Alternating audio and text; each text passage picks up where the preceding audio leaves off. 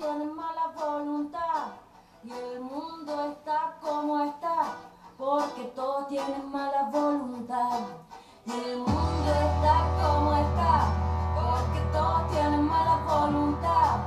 Y el mundo está como está. Hola, hola, ¿cómo están? Eh, nosotros estamos aquí cagás de calor, Estamos pa'l hoyo. estamos aquí cocinándonos, Vamos a bajar de peso esta weá un sauna. pero hemos decidido hacer un eh, capítulo, Capítulo flash. flash, extra urgente, extraordinario. Podríamos haber puesto una música como de 31 minutos de las noticias, así. Claro, como un extra, extra. Eh, estamos al aire. Eh, bueno, estamos acá en este capítulo extraordinario que vamos a hacer hoy día. Que Extraordinario. no significa que va a ser bacán. Por supuesto lo que que, está fuera de la norma. Eh, hoy día no vamos a hablar de series, no vamos a hablar de películas, vamos a hablar de, de una gran serie que está pasando. Una gran de- teleserie, chiquillos. Mejor que las turcas, que las coreanas, que todas. que estamos viviendo y que parece nos están spoiloneando que mucha gente está diciendo que está llegando a su fin. Vamos a queremos ver hablar de eso, queremos resolver, o sea, más que darnos a que, vamos a resolver dudas, queremos eh, comentar porque yo creo que todos nosotros estamos así como, weón, ¿qué pensamos? Weón, qué shusha. ¿Qué suya? ¿Qué vamos a pensar? Así que No sé qué vamos- pensar. Yo he escuchado mucho eso hoy día, desde que desperté en la mañana. ¿Qué vamos a hacer? ¿Qué pienso? ¿Qué hago? ¿Estoy a favor? ¿En contra? ¿Qué hago? necesito tomar una posición. Eh, así que bueno, los invitamos a escuchar este capítulo donde vamos a analizar el, el- el- este, este gran acuerdo político que se tomó ayer, eh, o sea, hoy día, en la, mañana, la madrugada, eh, para ayudarlos a también despejar algunas interrogantes y reflexionar. Nuestros parlamentarios son de crepúsculo. Sí, porque trabajan, trabajan siempre como de madrugada. Sí. A lo mejor brillan en el día. Hoy vienen los espíritus a iluminar el Congreso. De hecho, no venga el espíritu de Alessandri. Yo creo que ayer anduvo metido el espíritu de Elwin. Así que bueno, eh, pues si nos vienes escuchando por primera vez y solamente estás aquí porque tienes la curiosidad, eh, eh, esta es la Chusma Podcast. Yo soy Carolina y mi compañera es Daniela y ambas hacemos este podcast que en general hablamos de series, películas, pero hoy día vamos a hablar de esto. Bueno, contextualizando, también si nos estás escuchando de otra parte del mundo, Chile hace casi un mes hubo un gran estallido social eh, que nos tiene en, medio de una crisis que ha generado la destrucción de, de- de la- gran parte de la los ciudad. pa- de los pastos, los jardines. Eh, y bueno, ha- ha- han habido muchas eh, pérdidas de, de vida humana, eh, han habido eh, violaciones a los derechos humanos, también Mutilaciones. mutilaciones que yo creo que son sistemáticas y pensadas de parte del Estado. Estuvimos eh, nueve días en estado de emergencia con militares en la calle, con toque de queda. Eh, todos los días marchas en la principal eh, arteria de nuestra ciudad y qué es lo que la población está demandando. Esto, todo esto comenzó por un alza en los precios del transporte público, pero como el gobierno se demoró impresionantemente en responder, la gente tuvo mucho tiempo para pensar y empezar a tener demandas eh, en distintas áreas. Y hoy día en realidad lo que la gente comenzó a demandar es un cambio constitucional. Porque también si no, no, no, no, no sabes mucho de historia o nos estás escuchando de otra parte del mundo en Chile hace mm, 40 años hubo una dictadura militar y esta dictadura nos cambió la constitución en el año 1980 y esa constitución se hizo en dictadura y eh, gen- genera es, el núcleo de los grandes problemas sociales de la desigualdad que tiene nuestro país. Por lo tanto, una de las demandas de este movimiento social, autoconvocado, espontáneo, que se ha dado del norte al sur, es cambiar la constitución. Eh, en el primer momento esto pareció imposible. Eh, esta, a principios de semana el, el propio gobierno se abrió y propuso un congreso constituyente, que no es lo que la gente estaba pidiendo, porque la gente pedía una asamblea constituyente, de ahí vamos a, a hablar de esos términos. Eh, y anoche hubo un acuerdo histórico donde estuvo todo el oficialismo, que en nuestro país nos gobierna, ahí tenemos un gobierno de derecha, más integrantes de el Frente Amplio, que es como una izquierda, un- en la izquierda en nuestro país, eh, exceptuando el Partido Comunista que no se sumó y el Partido... eh, era como el Partido Liberal, ¿era el otro? No. Ah, Humanista, que tampoco Ah, se sí, sumó. sí, sí. Ya, Hirsch, eh, claro, que no, eh, no, no participaron en este acuerdo. Sin embargo, grandes como imágenes de la izquierda como Gabriel Boric se sumó y ayer estuvo en esta mesa de diálogo, que resolvió generar un plebiscito, y aquí ya vamos a entrar a, a explicar. Querida Dani, ¿qué es un plebiscito? Hola. Que no he hablado nada. No, porque yo hice la contextualización y esta estaba tomando agua, pajareando. A ver, no venga aquí a, a puliarme de huevona. Estaba respondiendo las preguntas de la gente que mira la people. Ahí Ah, está ya. escribiendo, para que Ya. tú veas que uno no viene aquí nada a comer nomás. Bueno, sí, en otra oportunidad sí ha sido, pero hoy día no. Hace tanto calor que no tenemos ganas de comer. Bueno, estamos tomando pura agua, esa hueá es muy raro. Ya, ¿qué es un plebiscito? Aquí, aquí mi cabeza se va a ir a, la- bueno, entre comillas, a lo, a la a lo que uno vio como abogado, si es que alguien conoce alguno que sea constitucionalista, le recomiendo que le saque el jugo. Eh, porque todo lo que vamos a hablar de ahora en adelante eh, tiene que ver harto con derecho constitucional y también igual un poquito con derecho parlamentario igual. Mira la cuestión que me acordé que tuve esa especialización que nunca pensé que me iba a servir para algo. Mira, mira tú. Hoy día útil. Mira, mira tú. Eh, ¿Qué es un plebiscito? Es una eh, forma, o, lo voy a explicar bien en chileno, chiquillo. A mí en realidad no me gusta mucho el lenguaje técnico. Básicamente es una forma que tenemos todos los ciudadanos. Eh, cuando hablo de ciudadanos me refiero a todas las personas, hombres y mujeres mayores de 18 años, eh, cumplidos, eso es importante decirlo lamentablemente, 18 años cumplidos, eh, que eh, no estén sujetos a pena aflictiva. ¿Qué significa la pena aflictiva? Que no hayan cometido un eh, crimen o simple delito. Claro. O sea, que no hayan tenido una sanción penal por algún delito. Su- si no- mi memoria no me falla por la tabla de 5 y 1 hacia arriba, no, Claro. pueden, no pueden ejercer su derecho a voto, que es una cuestión también bien discutida, que también la, la, la Defensoría Penal Pública también ha tomado harta voz al respecto y varias cosas. Entre paréntesis, solamente quiero decir que además la votación en centros penitenciarios, que ni siquiera está gente condenada ni rematada, como estoy pensando en Santiago 1, que están las personas que están en prisión preventiva, tampoco pueden ejercer el derecho a voto porque no hay forma. No, no hay- no ha, pas- pasado anteriormente que no pueden ejercerlo porque no hay cómo llegar y hay trabas. Pero en, en resumen, un plebiscito es una consulta ciudadana. donde- y ahí lo importante es que es vinculante. ¿Qué significa que sea vinculante? Significa que la decisión tomada a propósito de esa votación, de lo que sea, es respetada. No es solamente que le preguntan a usted como una encuesta si quiere o no, sino que la decisión que se toma y el resultado es válido y se debe ejecutar. Claro, porque hay vinculante y no vinculante. Cuando no es vinculante es como para medir un termómetro nomás, Claro. pero no, no se, no se, esa decisión no, no efectivamente la van a ejecutar. Claro, pero en este caso sería a mí se me ocurre, por ejemplo, que no son vinculantes, entre comillas, cuando se hacen las políticas públicas, cuando se hacen mesas de trabajos con grupos, por ejemplo, específicos. Estoy pensando que el que a mí me ha tocado ver, que es la Política Nacional de Infancia, por ejemplo, sí hubo votaciones por los chiquillos, pero eso no significó necesariamente que las, las cosas que ellos reclamaban o los puntos que ellos estaban viendo eh, fueran en el fondo lo que iba a ver la política pública. Claro.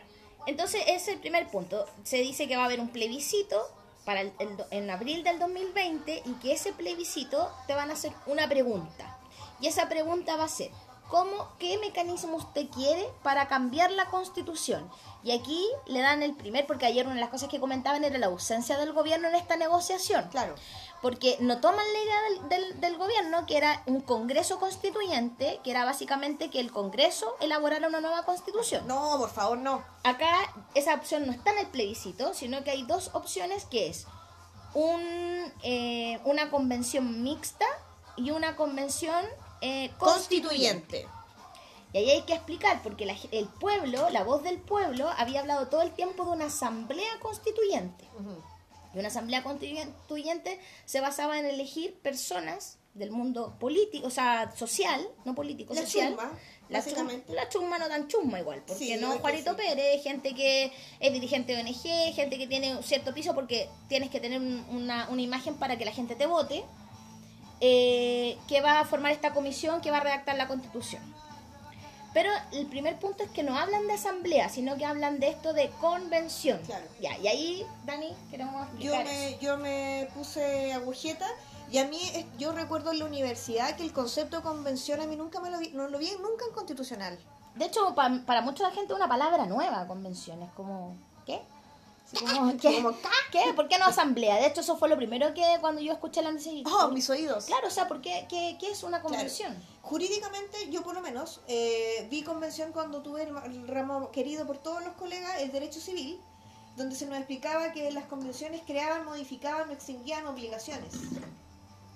Eso es lo que yo recuerdo, por supuesto, con una repasada previa por este, este curso, cáchate. Es que me Después a voy a pasar- mandar el diploma por, por internet. por, por el Instagram le voy a mandar un diplomado. Lo va firmado por la Mari, directora del instituto La suma. el Instituto Schumma.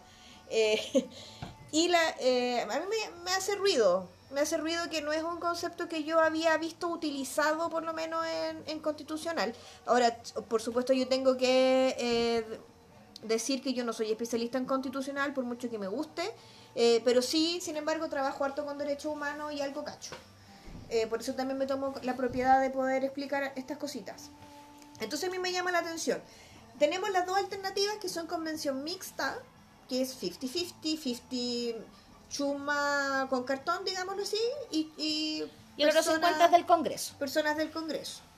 Y luego tenemos la convención constituyente, que es la segunda alternativa, que eh, básicamente eh, se refiere a que sería, comillas, chuma, chuma. Claro. Ahora, ahí el tema es que tampoco hay claridad, no tampoco, eso, bueno, de eso yo creo que se va a definir en el tiempo, de cuántas gentes hay que elegir, eh, ¿De dónde van a dónde, cómo se van a postular, cuánta campaña van a hacer. Es un tema importante. Bueno, Claro. toda esta gente que participe en esto, eh, ya sea si gana la mixta, porque la mixta también la mitad va a tener que hacer eh, esta gente, eh, se supone que por un año no pueden eh, postularse después de que termine esto, eh, por un año no se pueden postular a cargos públicos. Eh, como para mm, evitar o no sé, que, que luego tomen... Como, a- a- como que aprovechen en el fondo sus influencias. para las después hacerse alcalde. a- Ahora, mucha gente estaba criticando y diciendo que un año era muy poco, que era un trampolín político. A mí yo no sé si opino que esto sea bueno o malo, porque en realidad creo que a lo mejor puede ser la posibilidad de que salgan políticos nuevos, que se refresque un poco el tema de la, de la política. Hay que ver ese tema. Eh, el tema es que, bueno, ese es el primer punto. Un plebiscito en abril del 2020 donde vamos a elegir qué es lo que queremos. ¿Queremos algo, una, algo mixto donde sea un 50% el Congreso y otro 50% gente electa por nosotros? ¿O queremos esta, esto que sea eh, constituyente, convención constituyente, donde nosotros vamos a elegir a esos representantes? Yo tengo clarita mi postura. Yo también tengo clarita mi voto. Yo prefiero la opción número dos. Yo también prefiero la número 2. Ya. No les vamos a preguntar, ustedes verán. Por lo menos eso es lo que nosotros entendemos. Eso me parece, a mí me parece más democrático. Como Y me parece ra- más razonable. O sea, tenemos, en el fondo, va- si ocupamos la comisión mixta, va a ser las mismas personas que nosotros hoy día estamos criticando y desconfiando. O sea, ¿qué credibilidad va a tener eso? Esa, Claro. esa es mi pregunta. Aparte tampoco yo tengo, no tengo idea cómo va a ser, cómo se va a elegir a esa gente en Nadie, el Congreso. nadie. O sea, porque en una de esas imagínate nos sale eh, Lavín Jr. Que así y no quedamos que sin ahí quedamos sin constitución. porque justo ese Sale capítulo no se 2050. ese capítulo no se va a poder escribir. Eh, ya. Y después de que elijamos eso, va a venir el, el proceso de elegir a esta gente, que se va a hacer, porque en los dos casos vamos a tener que votar. Eh, y ese, ese punto se va a realizar en octubre del 2020. O sea, para Halloween. Claro, o sea, casi un año después de todo el estallido social. Y ahí vamos a tener entonces esta comisión que se va a formar y luego ahí comienza el proceso de, de construcción de una nueva constitución. Caro, una pregunta. Solo si quieres mojarte el poto. Yo creo que sí. Puta, lo tengo este mojado, weón, así. Pero con abuela. Pero con abuela. po. Dime. Puta la wea. ¿Tú, ¿A quién se te parece a ti que podría ser parte de esta convención constitucional? Constituyente, perdón. Hoy, eh, pucha, primero pienso en mujeres, eh, creo que es súper importante que haya buena representación femenina, pero de femenina Femenina, Eh, femenina. Femenina, femenina, femenina. Eh, bueno, no sé, mujer integrada, no pienso en esta femenina Pienso, no sé, pues, a ver, em, dirigentes, em, dirigentes del movimiento feminista hoy día. eh, pienso en algún representante de los movimientos de diversidad sexual. Eh, no sé si nombres en realidad en específico, no me, no me atrevería a hablar en este momento de nombres, pero creo que el rol de la gente que participa hoy día activamente en, en ONGs va a ser súper importante. Y en colectivo, yo creo. En colectivos también, porque igual hay que entender que esta gente, por eso decíamos, no es tan chusma chusma, No, po. porque no voy a ser yo, así como, oye, yo quiero ser, porque nadie va a votar por mí, yo quiero participar, o sea, igual tiene que ser gente, porque esto también va a haber, va- me imagino que va a haber una campaña eh, Por lo menos política. va a haber una visi- visualización de Claro, persona, entonces, como sabemos cómo opera este, este sistema democrático, obviamente el que es más conocido va a ser el que va a ganar. Por lo tanto, yo pienso, no sé, po, por ejemplo, por tirar un nombre, no sé si es el, mi favorito, no me representa como mi favorito, pero, pero es conocido el, este Larraín, que es del movimiento de la diversidad sexual, por ejemplo. Pero pues, si lo pensamos, tiene un piso, Sí, porque po. es más o menos popular entre la gente. Sí. ¿cachai? O esta Isabel Amor, que también que es representante de iguales, ¿cachai? Entonces que tiene, que ya tiene Hola. un mundo, tiene una plataforma para moverse. Por ejemplo, este, el Benito Baranda, que también es como que la gente Sí, lo, conoce. Eh, tú hablabas ahí de Hamilton. O sea, yo siempre de- de- de- desde lo uno, de lo, de lo mío, así tú me mí me gustaría que estuviera la Vinca Jackson ¿Ya? y James Hamilton. ¿Ya? Porque yo siento que Hamilton en específico eh, tiene una visión súper...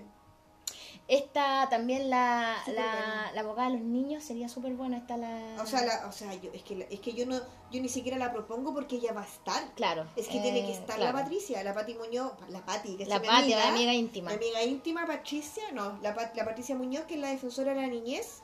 Para los que no la conozcan, ella eh, fue fiscal muchos años, eh, no recuerdo en qué fiscalía, eh, creo que la de delitos sexuales, la especializada, eh, y fue la fiscal que tuvo más, eh, que ganó más casos de delitos sexuales y en específico delitos sexuales en contra de víctimas que son menores de edad. Claro. Entonces es una mujer que a mí me hizo clase, tuve la, la gracia de tener la posibilidad de que esta mujer me hiciera clase y para mí fue eh, así una iluminación heavy tenerla de profesora. También pensó en Emilia Schneider, de la dirigente de la FED. Eh, a mí Sería bueno, la porque sería... yo con ella estaba pensando. Sí, ella seca. Sí. Eh, o sea, yo creo que, bueno, por ahí se va a empezar a mover, yo creo que ahí, ahí va a ser interesante también. Ojalá que no aparezcan los saco de siempre, que son los que perdieron los, can- las candidaturas de alcalde, porque no va a faltar el político de cuarta que va a querer como aprovechar esta oportunidad de tomar este cargo, po.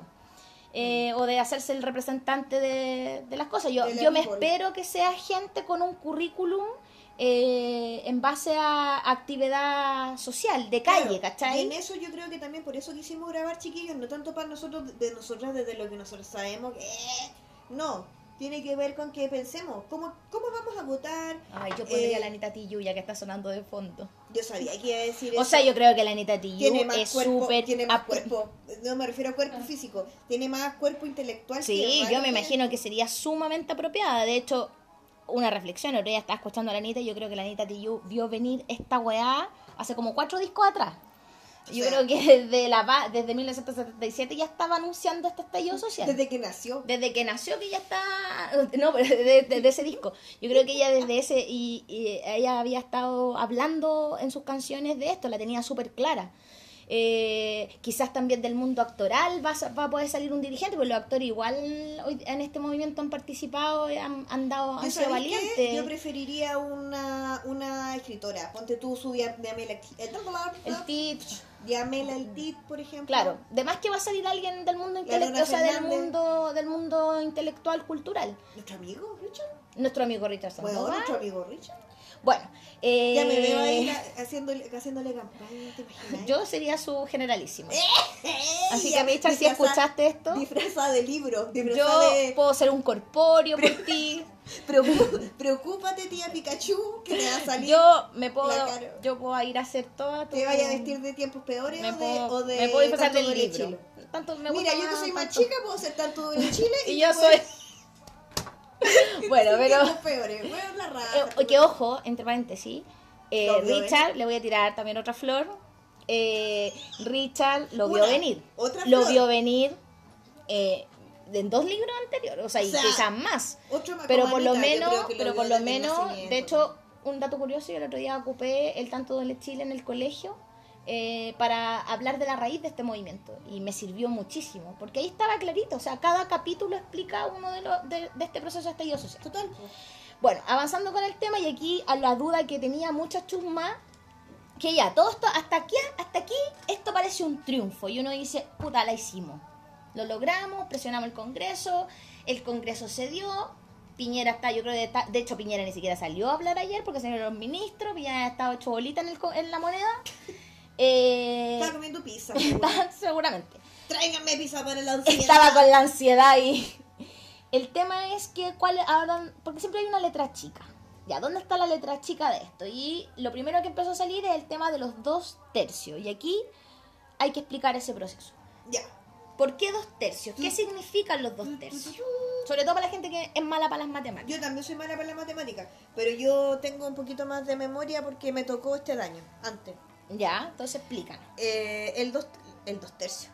El, ¿Qué significa que eh, la constitución nueva tenga que requiera de la aprobación de un dos, de un- del dos tercios de la población? Quiere decir, básicamente, que eh, requiere, básicamente, no sé, a ver, dos tercios sería como el... se- El 66. no más. 70, 75% más o menos, creo yo. Eh, Yo leí que era el 65,5. Yo creo que es más. ¿Ya? Es más, yo creo que un poquito más. Eh, que va a requerir de, ese, de esa aprobación. O sea, ¿qué quiere decir? Si bien no nos va a pedir mayoría absoluta, va a pedir una mayoría de las mayorías. ¿Y eso ¿Ya? para qué? ¿Para qué? Para aprobar el contenido de la, de la constitución. Ahora, explicar de dónde viene esto. Esto de los dos tercios es un resabio de la constitución que tenemos hoy.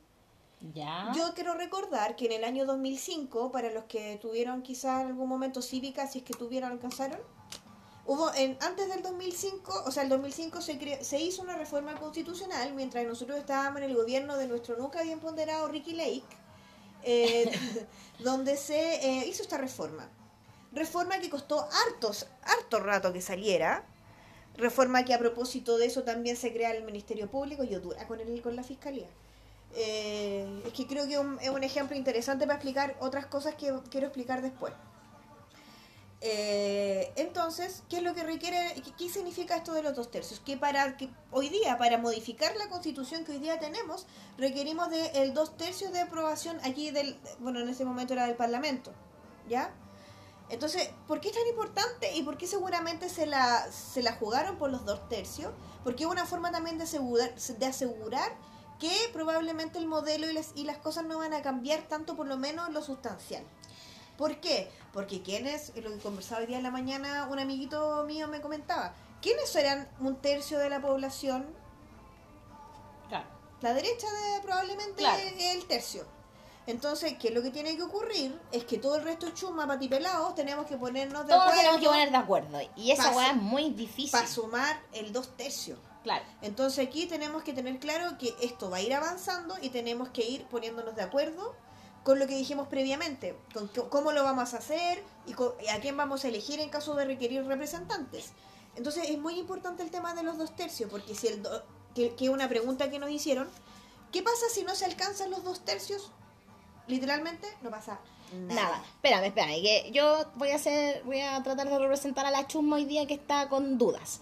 Ojo, cuando la de- dicen quórum, quórum es la cantidad de gente Es que se gente. necesita para aprobar. Por ejemplo, cuando uno va, con- va a un carrete y oh, yo quiero un vodka naranja y soy yo nomás y ningún otro weón quiere tomar vodka naranja, no hay quórum para comprar esa weá. Claro, Pero si que- yo pido piscola, van a estar todos los weones de acuerdo, va a haber todo el quórum para comprar la weá. Entonces, claro, ese, ese, ese, Ojalá ese, pudiera explicar así en clase, weón. Eso es lo mejor, yo creo que... Ya, entonces eso es eh, un quórum.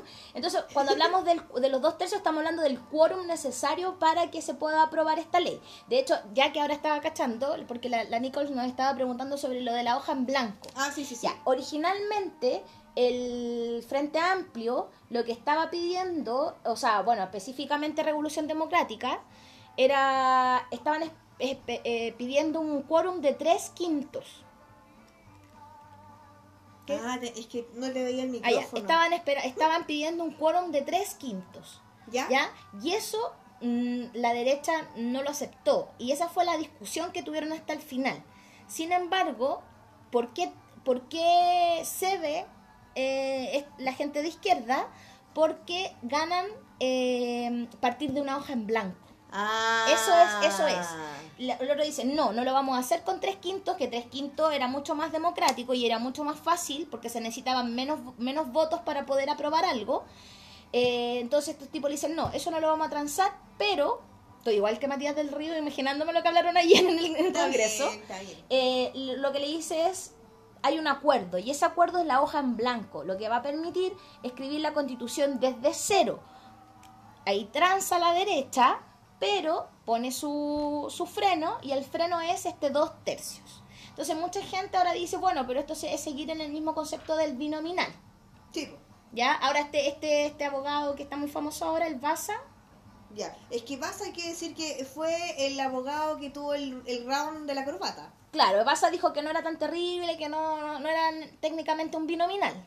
Pero finalmente, cuando hablamos de dos tercios, Pero igual es una mayoría. es una importante. mayoría. O sea, y aparte que si nosotros pensamos la historia republicana de Chile, la derecha, una de las características de la derecha en Chile es que siempre es muy unificada para votar. Si ustedes piensan por qué ganó Piñera, porque presentaron solo un candidato y todos los buenos de derecha lo votaron. Les gustara o no les gustara.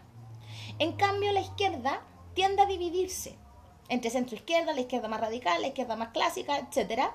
Por lo tanto, eh, es más difícil obtener un, Piensen lo que pasó.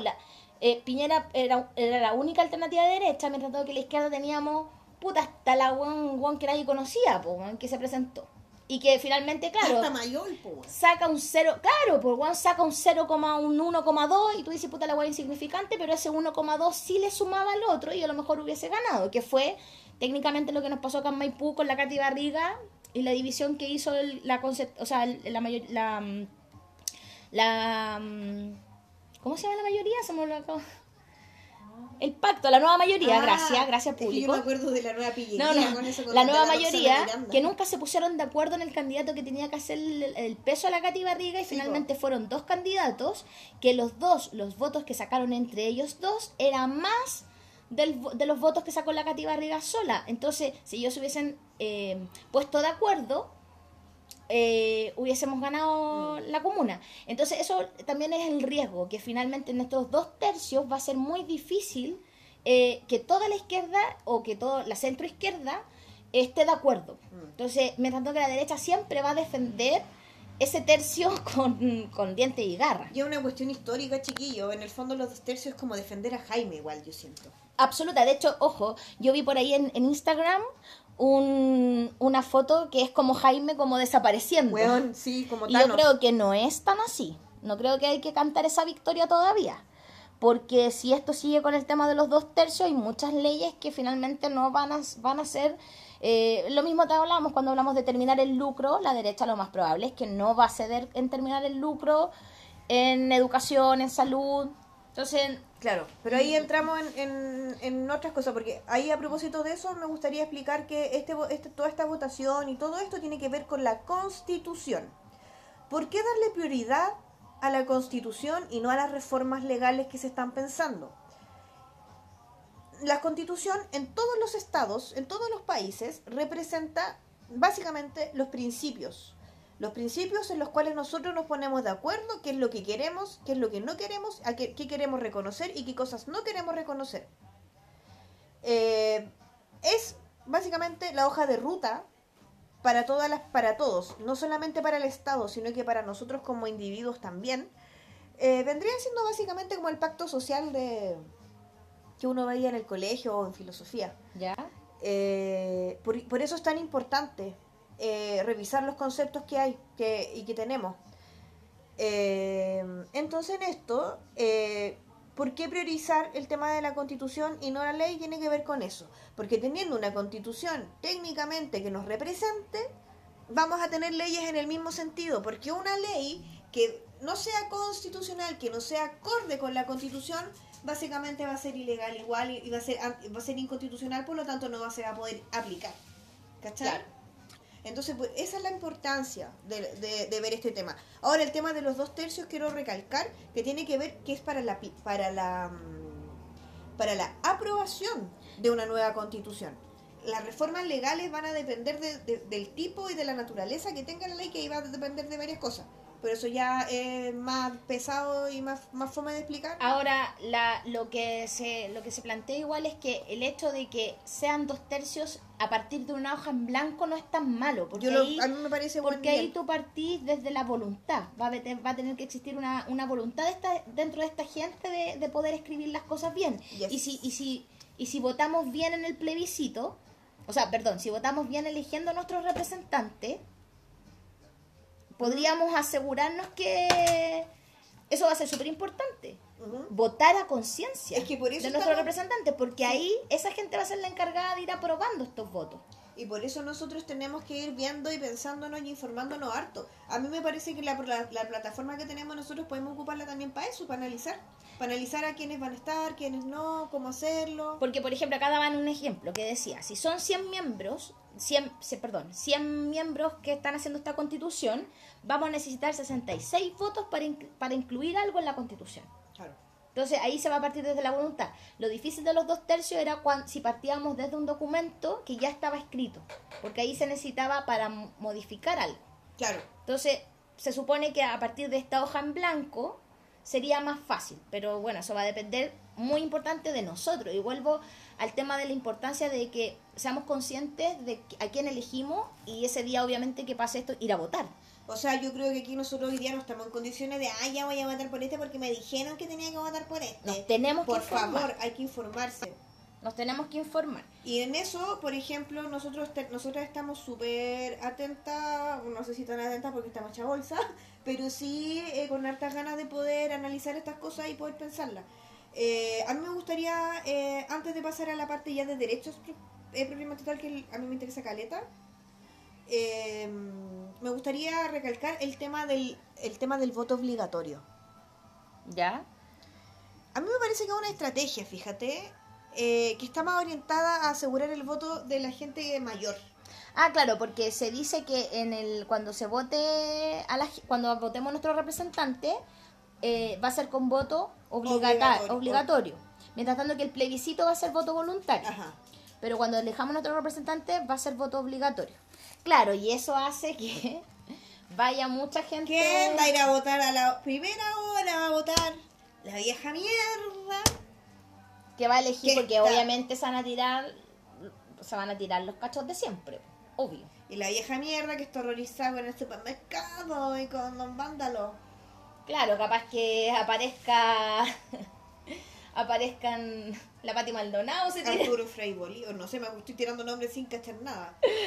que es que es tan posible que mucha gente participe que eh, también corremos ese riesgo, por lo tanto es súper importante que ahora también, como hemos salido a marchar, eh, Así también masivamente- masivamente vayamos a votar. Ahora lo que sí me ha gustado es que, por ejemplo, a mí me ha pasado y he tenido la bonita sorpresa que hay harta gente que yo no pensé que estaba interesada en estos temas y hoy día sí se está interesando. Y hoy día me, me pasó en la mañana que me decían, Dani, ¿qué, qué puedo leer? ¿Qué, ¿Cómo lo hago? Y bueno, y ahí conversé, que me- a propósito de una cita de Galeano que anda dando vueltas, que nosotros la pusimos el año pasado. ¿Mm? El tema ese de, de que todos tenemos sangre indígena. Eh, algunos tenemos sangre indígena en las venas y otra en, en la- la- en las que manos. una, es una, es una cita de Galeano, de Eduardo Galeano, porque yo estaba hablando ahí con alguien de las diversidades y le dije, perrita, no John Galeano, por favor.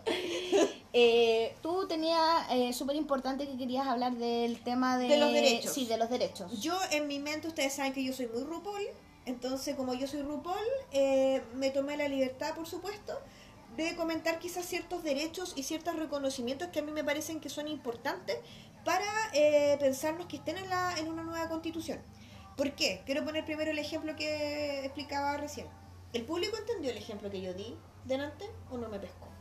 No pescó. No. Oh, este público es como las weas. La vamos a despedir. Siempre está despedida, pero dura. Uy, está igual aquí, dura. Ella, perseverante total. Es su rol de público. ¡Ya soy al pánico! Ay, señor. Ya.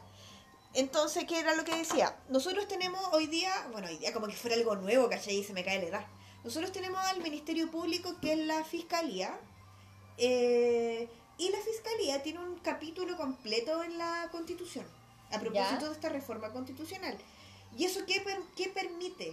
Que, la- que el Ministerio Público, bueno, además de ser un, un- un ente independiente del Poder Judicial e independiente también del gobierno, eh, permite que tengan acceso, por ejemplo, a que están regulados por una ley orgánica constitucional que les asegura presupuesto para sus acciones y una serie de cosas que tienen aseguradas. ¿ya? Entre paréntesis, una ley quiere decir que una ley or- sea orgánica es que necesita un quórum más alto para poder modificarla. Para modificarla, bueno, y para crearla Entonces, también. todo lo que cuando digan orgánico es algo que es un poco más importante.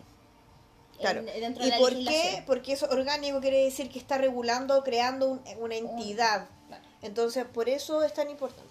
Entonces, a mí a propósito de eso, a mí me parece que es importante relevar, eh, primero que nada, el reconocimiento constitucional a los pueblos indígenas. Ya, perfecto. puedo poner de ejemplo eh, que países que tienen reconocimiento constitucional a los pueblos indígenas, Nue- Nueva Zelanda, Australia. Sí. Y que a propósito de eso tienen unas políticas públicas maravillosas al respecto. Canadá creo que también la tiene en la constitución, si no me De hecho, ahí eh, mi amiga mm, que está en las Nueva Zelanda nos decía, me lo me comentaba que el pueblo maorí era increíble la protección que tenía. Que de hecho, a ella cuando llegó le decían, loca, no ni, se- ni te crucís con un maorí, porque eh, tienen muy buena protección. Creo que ellos tienen buenos, buenas protecciones en tierra, en recursos, y son muy respetados. Y considerados en Obvio. todo aspecto. Si hay una ceremonia, tiene que estar todo en maorí, se invita a la gente representante, igual que acá que... Igual que aquí.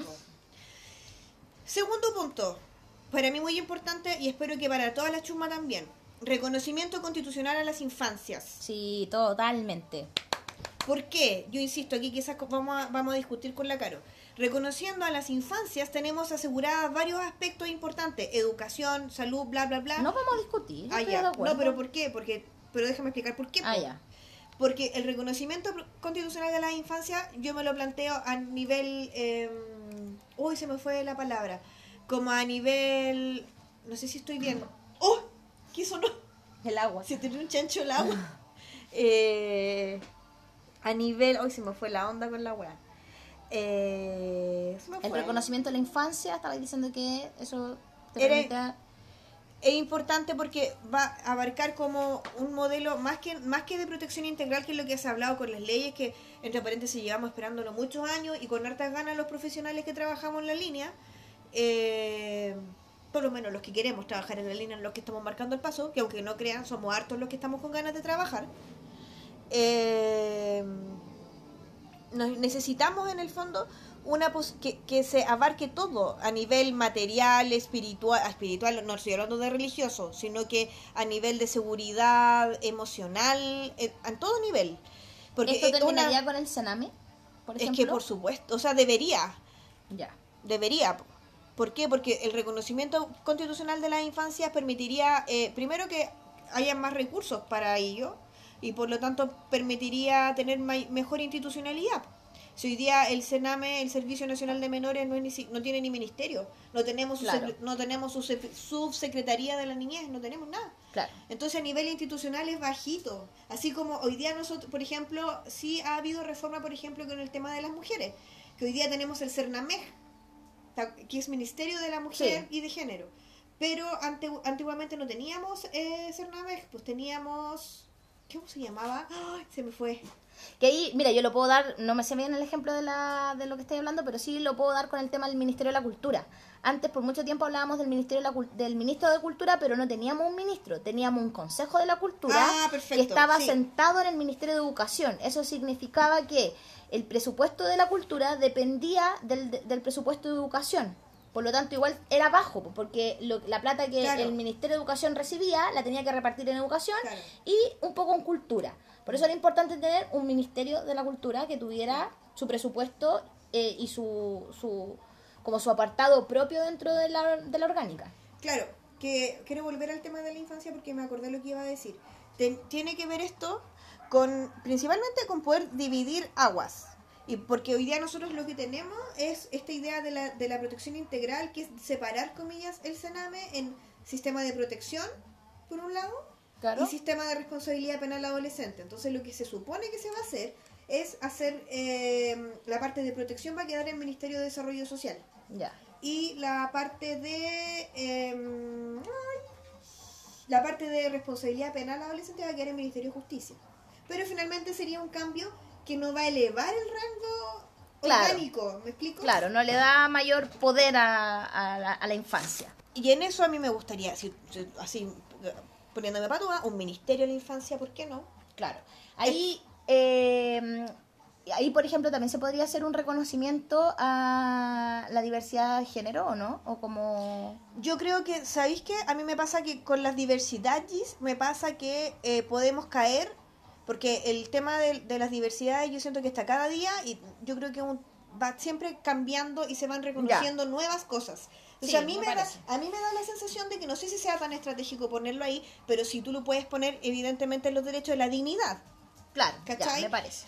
Eh, porque nos podemos encontrar y nos encontramos con que hay personas eh, que pueden ser de uno y de todos los grupos al mismo tiempo, o de solo uno. Entonces ahí tenemos que ver. Ahora, ¿yo por qué hablo de del reconocimiento de los pueblos indígenas? Porque tenemos una deuda histórica de 500 años mínimo y que yo creo que es importante saldarla y de alguna manera pedir perdón por todo lo que se ha hecho, ha hecho el Estado chileno, por un, por un lugar. Y también respecto al reconocimiento de la infancia, o sea, tenemos un Estado también que empieza empezamos desde la que empezamos a preocuparnos de los niños desde la desde la doctrina en la situación irregular. O sea prácticamente a comienzos del siglo XX nos empezamos a preocupar de los niños pobres que no tenían zapato eh, que era real que no tenía zapato y que no tenía leche. Me acuerdo de la gota de leche no sé si te acordáis. eh, y así sucesivamente. Pero no tenemos una un reconocimiento a las infancias comillas a la infancia que está, comillas, bien con el papá, con la mamá, o que no está en una situación de riesgo también es importante darle valor a ellos y, darles derecho a participación y asegurarles educación y un sinfín de derechos también que tienen. Po. Sí, po. Ahora, una pregunta que también andaba eh, rondeando en las, en las redes sociales porque mucha gente ponía, ojo, la constitución no es el problema porque el problema son tales leyes de la FP, de la salud, de la educación, que no están dentro de la constitución. Entonces, como que hoy ya estaban diciendo no. Entonces, obviamente, ¿es real eso? ¿No? No, yo digo, no, no, no, no, no, no. no, porque yo lo que lo poco que sé es que la Constitución es un marco jurídico en donde desde, o la, ley madre, desde donde emanan las otras leyes. Por lo tanto, si tú la cambias, ¿es una duda? ¿Hay que cambiar todas las leyes? No, pues, a ver. No, las leyes que van a ser acordes a la Constitución deberían quedar igual. Ya. Ahora, hay que probablemente van a ver, va a haber muchas cosas que se van a tener que reformar eso es real. Ahora, yo creo que ahí tiene que ver con la cultura del chileno, que nosotros creemos que las cosas se solucionan con leyes.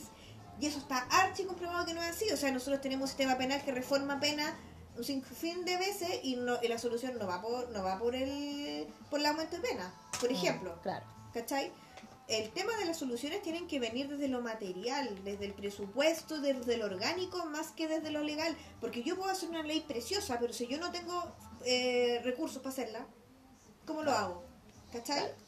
Eh, entonces, si se modifica la constitución y, por ejemplo, no sé, en un capítulo se habla de, no sé, salud, eh, automáticamente... es, que no debería ser así. Ya. Lo que debería ocurrir, si tú me preguntas a mí, voy a poner un ejemplo que quizá odioso, pero la constitución de Estados Unidos son como dos o tres hojas. Sí, sí, sí, es verdad. Y en eso es súper importante porque lo que hacen, muy gringos ellos, esto es lo importante, ta, ta, ta, ta. Y de eso se agarran los estados para ir haciendo leyes. Mm. Dependiendo de, y muy bien para mi gusto, haciendo leyes, comillas regionales, federadas, dependiendo a la, a la, a la realidad que tienen ellos, ¿cachai? Entonces, por eso, a mí no, me, no creo que sea una buena estrategia tener una constitución como con tanto capítulo y tanto artículo. Yo creo que debería ser por eso, reconocimiento, ta, ta, ta, salud, educación. Y quiero ahora volver al tema de los derechos económicos, sociales y culturales, que son justamente los derechos que no están asegurados por nuestra constitución. Grandes rasgos. Derecho a la vivienda, derecho a la salud, a la educación. El derecho a la educación, chiquillos, nunca ha estado en la Constitución. Lo que sí tiene reconocimiento constitucional es la libertad de educación.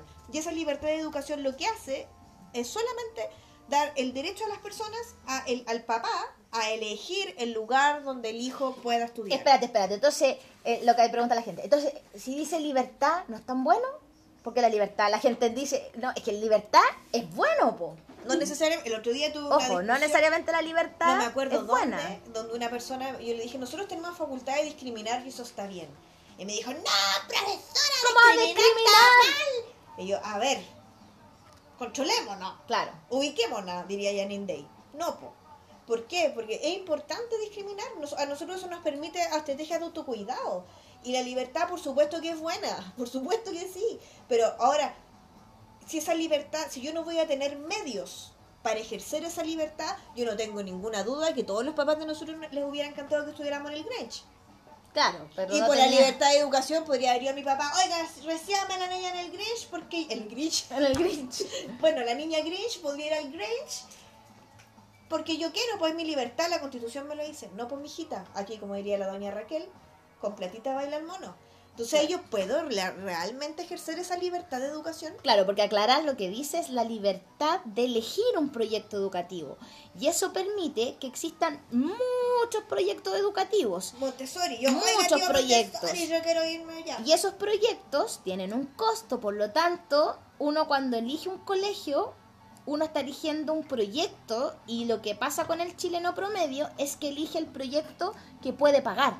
No elige el proyecto quizás que más le guste, porque si no todos estaríamos en el nido de águila, sino que elige el proyecto educativo que se acomoda a su bolsillo. Entonces, en este caso, la libertad educativa no es como, oh, qué bacán que seamos libres. Y tenemos el tema de que terminamos, que es lo que ha pasado y lo que se critica, mercantilizando los derechos fundamentales de las personas. Y esto que estamos hablando de educación, por favor, también rep- replicarlo para salud. Claro. ¿Ya? Eh, y yo quiero, porque vamos a hacer un cortecito porque todavía nos queda algo importante, pero algo que se me acaba de ocurrir ahora, eh, pero no, no se me acaba de ocurrir, sino que yo lo leí en otros momentos, pero no lo habíamos recordado cuando hicimos la pauta. Eh, una de las cosas que establece la Constitución es el modelo de Estado en el que trabajamos en Chile. Yo creo que Ah. es súper importante reflexionar sobre eso. Yo creo que podríamos dejarlo para otro. Sí, pero, pero, pero, pero eh, creo que es importante Sí, sí, sí. ponerlo En, la, en la cabeza de la chusma. En la cabeza. Dice el Estado es un Estado unitario y eso hace que hoy día en Chile nosotros tengamos un Estado donde eh, todo está centralizado en Santiago y finalmente las regiones terminan trabajándonos para, para Santiago. De hecho, Santiago consume el Producto Interno Bruto de la mayor cantidad de casi todas las regiones. Eh, un- muchas veces se ha propuesto hacer el cambio a un eh, Estado federal, a un modelo federal. Yo creo que es importante que lo hablemos después en un capítulo aparte porque por honor al tiempo no lo vamos a poder hacer ahora.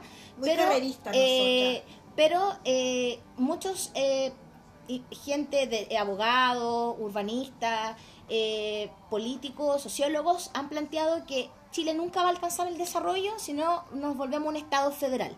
Como un Estado federal donde eh, las, los estados se creen estados en las regiones, o sea, ya no sean regiones, sino que se vuelvan estados. De hecho, la propuesta es hacer zona centro, o sea, zona sur, norte grande, norte chico, zona centro, sur y austral.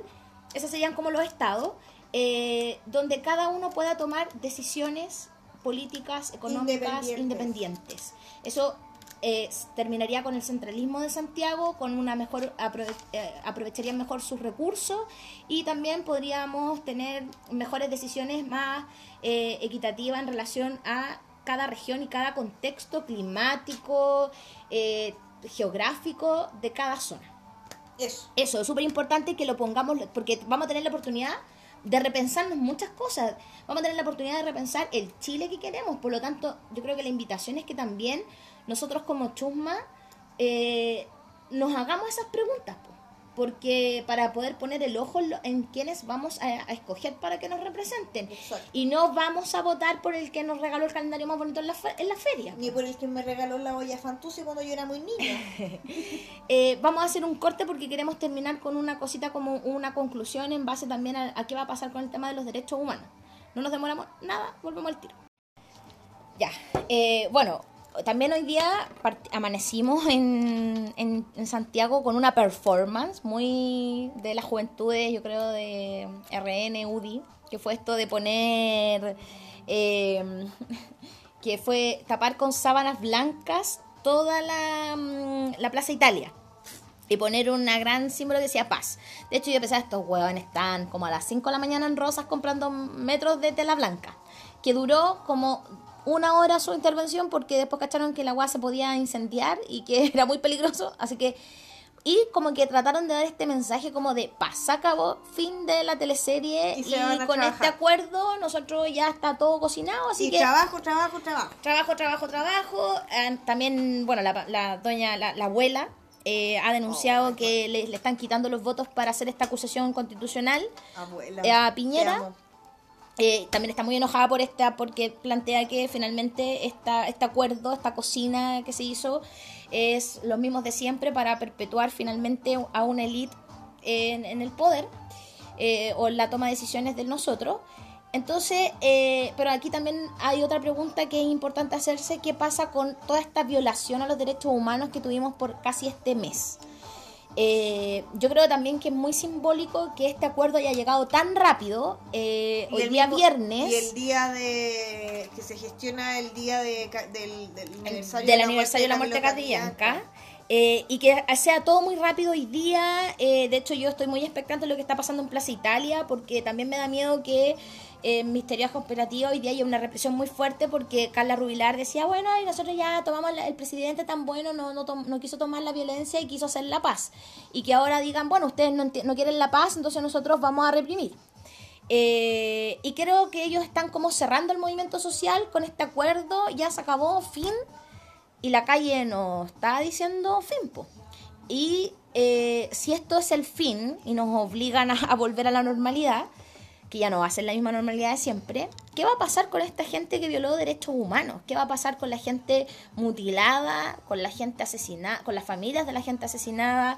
O sea, yo mínimo esperaría que para que este acuerdo sea medianamente decente haya una eh, comisión de verdad y justicia.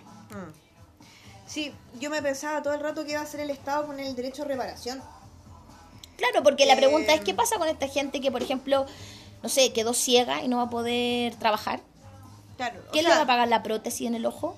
O sea, yo te comentaba, va a variar, voy a hablar del Brandon. O sea, lamentablemente yo veo que vamos por ahí. Ahora, eh, lo que debería ocurrir eh, con todos los casos que se están tomando, y en eso yo la- favorablemente puedo hablar que hay hartos colegas que se han movilizado en esto. eh, Y se están organizando. Y se están organizando harto. eh, doy fe de ello. Eh, sí existe la posibilidad de que estas personas sí tengan la posibilidad de reparación jurídica en Chile por eh, no sé si de paga delito de- no me quiero jugar todavía pero sí eh, por vulneración de los de- derechos de, humanos a propósito de violencia estatal. Ahí no hay nada que hacer eso yo creo que sí da sí o sí.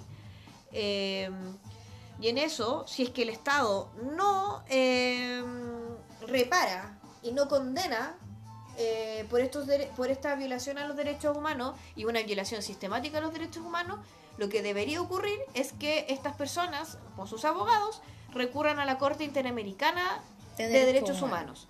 La Corte Interamericana de Derechos Humanos, nosotros la suscribimos, nos regimos a propósito, así como tenemos en la Constitución, tenemos también otros elementos que también tienen rango constitucional, para mi gusto tienen rango supraconstitucional, pero para la mayoría tienen rango constitucional, eh, que son los tratados eh, internacionales que versan sobre derechos humanos, que también a propósito son un límite a la soberanía de los estados. Por lo tanto, los, los derechos humanos y los tratados de derechos humanos funcionan como el stop al Estado de decir, oiga, usted puede hacer San Canuta hasta este límite. Si usted vulnera este, este y este derecho, va a tener sanción eh, de carácter internacional. Eso es lo que hacen en el fondo los tratados de derechos humanos.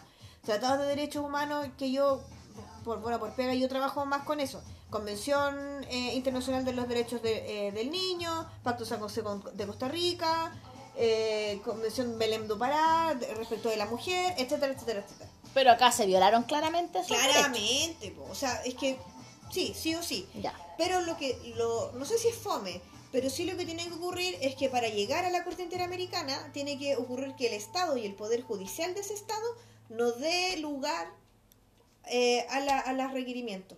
¿Me explico? Mm, no. Por ejemplo, caso típico, caso Atala. Ya, sí. Caso Atala, ella eh, se modifica el cuidado personal de sus hijas con el argumento de que ella eh, no podía ser una buena cuidadora de sus hijas porque ella ten- era lesbiana y tenía una pareja. Principio de los 2000, la jueza Karen Atala, 2005, Emma de Ramón, 2006. su pareja. Sí. eh, Un, un ¿Qué caso ocurre? mediático muy grande. Ella recurre a la Corte de Apelaciones, Corte Suprema, y todos dicen lo mismo, ratifican, ratifican la sentencia, entonces ella dijo, esto es una Violación a mis derechos es una violación a, mi- es- a mí se- lo que se le estaba haciendo a ella se le estaba eh, uy ¿por qué ando tan hueona? perdón Eh, se le estaba discriminando Claro.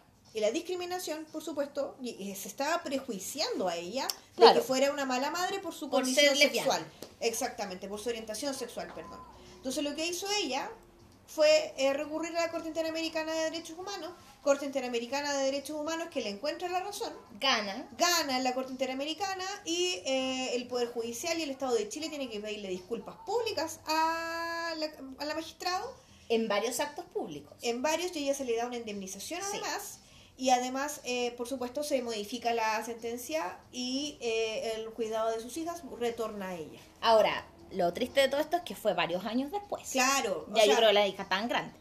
Pero independiente de eso, eh, lo importante ahí, ese caso es muy ilustrador, Claro. cómo funciona. Yo entiendo y por supuesto que adhiero a que por supuesto la- las formas y los tiempos judiciales lamentablemente son súper lentos para lo que se necesita siempre. Eso es una realidad que en realidad el, yo puedo dar fe también que el Poder Judicial y los que trabajamos en eso también tratamos de que no sea así, pero de verdad hay cosas que hay que esperarla porque técnicamente hay que estudiar y técnicamente hay que eh, asegurar ciertos determinados derechos y ciertas condiciones para asegurar derechos. Entonces, lamentablemente, no hay mucho que hacer al respecto. Pero sí eh, es importante que se sepa esto. Ya, yo tengo la fe eh, de que, eh, por lo menos, en- tengo fe de que las cosas van a salir bien. Por lo menos en- durante todo este caos, hubo un momento en que un juez de garantía va a una comisaría a revisar, a verificar ciertas cosas, y eso yo no lo había visto antes, o por lo menos que, se, que saliera a los medios, y a mí eso me, me parece valorable. ¿Ya? También hay una querella contra Piñera que no es lo mismo que la acusación No, no, no. constitucional. La querella es en materia penal, Ya. Y esa fue admisible. sí. Y está en proceso. La admitieron a tramitación. Eso, quiere decir que la aceptan. No, eso ¿No? quiere decir que los requisitos formales de esa querella, o sea, como está hecha y como está pidiendo, está ok. Ya. No significa que, el- que la querella haya ganado, por así decirlo, sino que Ah, claro. solamente que los requisitos formales eh, estaban ok y se dio el visado para que el tribunal conozca. Ahora es muy heavy que nuestro presidente en ejercicio esté teniendo una, una querella, pues, ¿cachai? Eh, también que vaya, bueno, eh, yo todavía no, no entiendo tan bien por qué se niegan tanto a hacer una acusación constitucional. Siento que mm, como que le tienen miedo, como que dicen Le que tienen no... miedo porque nunca ha pasado esto en la historia. Pero Allende sí le hicieron una acusación constitucional, pues. Pero no? pero no, no, con la de los, o sea, estamos hablando de la constitución de los 80 que yo no recuerdo. Ah, ya, era porque- que tenía la de 25, pero Porque yo recuerdo Pero que porque yo recuerdo que Allende antes de quitarle el poder le, le levantan una acusación constitucional donde lo acusan de ser un presidente inconstitucional, de haber roto Ah, la pero- constitución. Pero ahí o fue no es eso, lo no, no pero una ahí-. Pero deja ver si mi memoria no me falla, porque creo que ahí no fue por el tema de, no fue por, fue por el tema de los votos, porque había ganado por muy poca No, cantidad, no, no, no, mucha no, diferencia no, de votos. eso es ¿no? cuando no, eso es cuando gana, cuando Allende gana las elecciones no había no, todavía no existía el 50% más uno. Tenía que ser mayoría simple. Y eso ahí pasa, pero es otra cuestión. No, después, antes de que le hagan el golpe de Estado, a Allende le, mm, lo llaman al Congreso y le piden que renuncie. Eh, y Allende se niega porque dice, no, porque yo no he roto la constitución. Y después de eso, bueno, es como que te advertimos de que te íbamos a hacer el golpe porque te lo dijimos.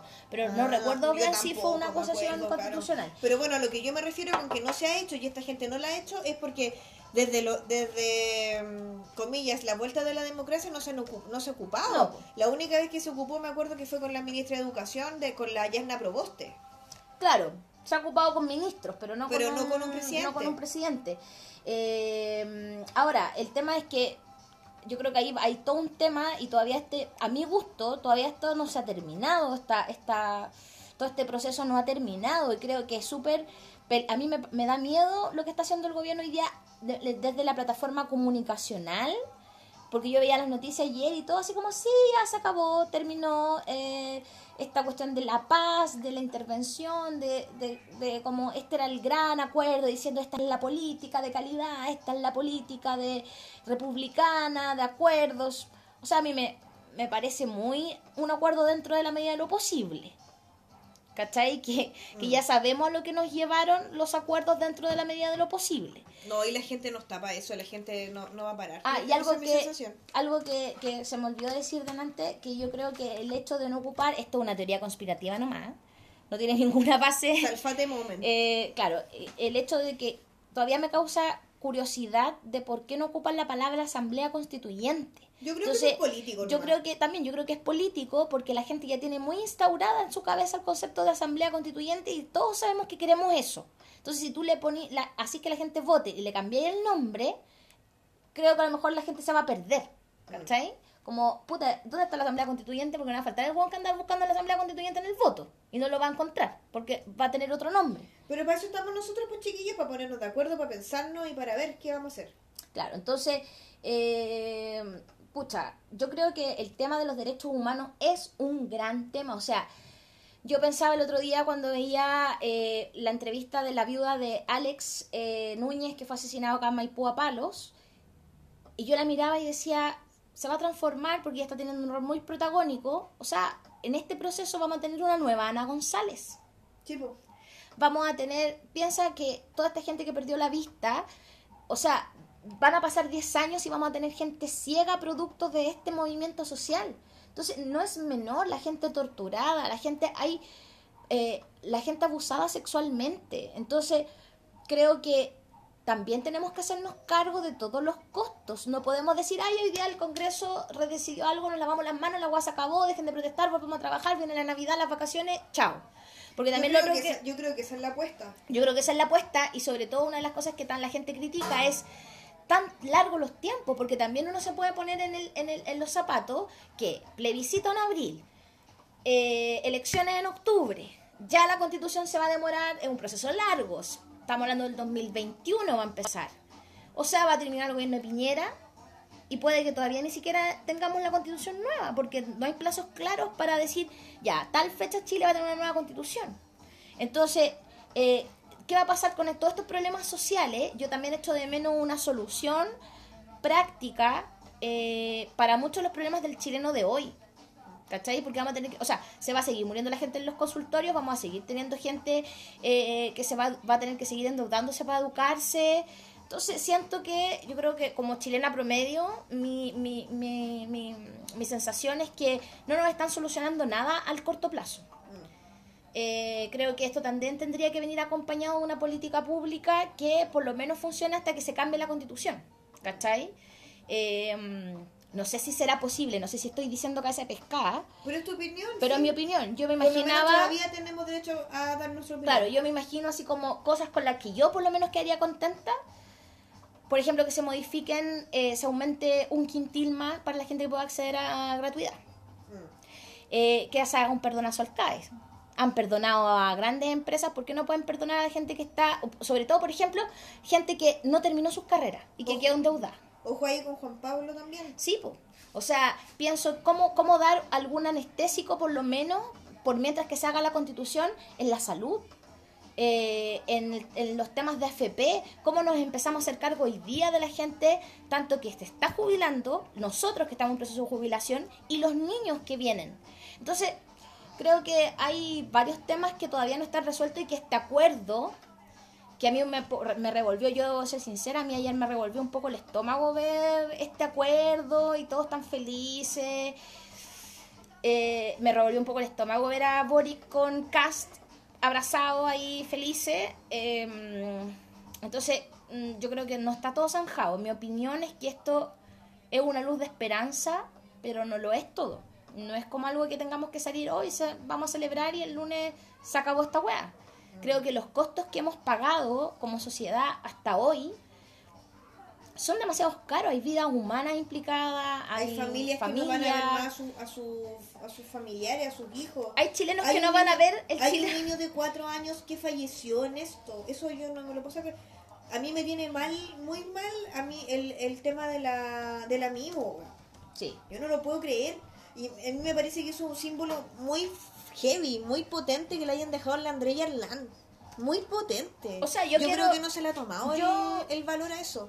Yo como ciudadana, Aguante la victoria, tengo harta amigos ahí de allá.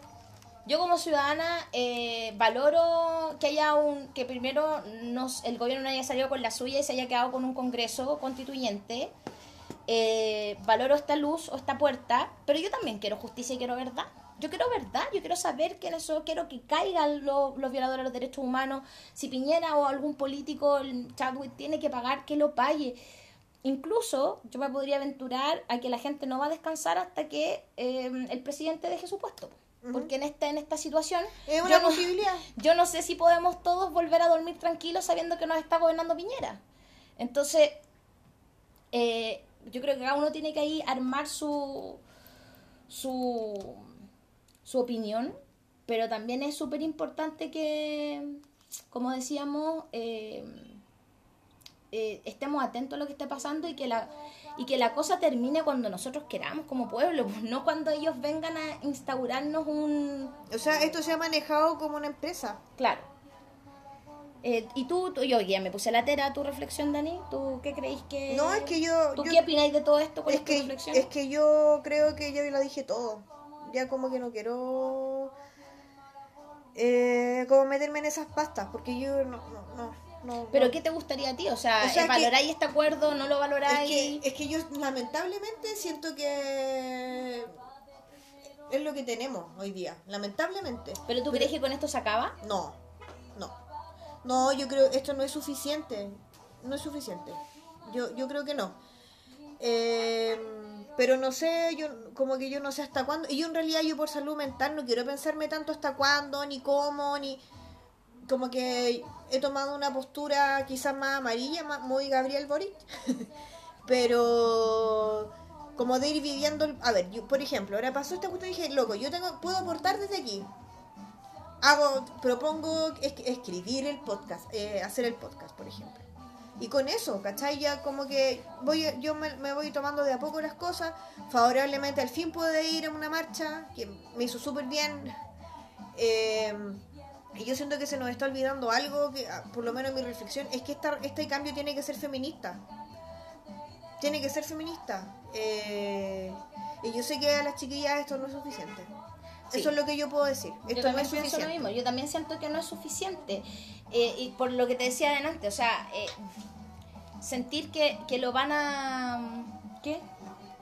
Sentir que lo está cocinando la misma gente de siempre no, no, me, no me deja 100% satisfecha. Pero bueno, como dijimos, esto no se ha terminado.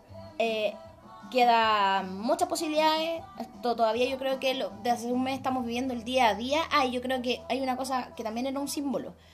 Lograr un acuerdo rápido antes que se cumpla un mes. El lunes se cumple un mes. Sí, Entonces, lograr este acuerdo antes de que tuviéramos un mes de este estallido social, yo creo que es la gran victoria que el, el- el gobierno quiere hacer.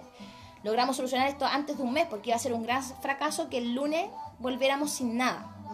Así que eso, esperamos que no haya más violencia, que no haya más muertos, que no haya más mutilados y que...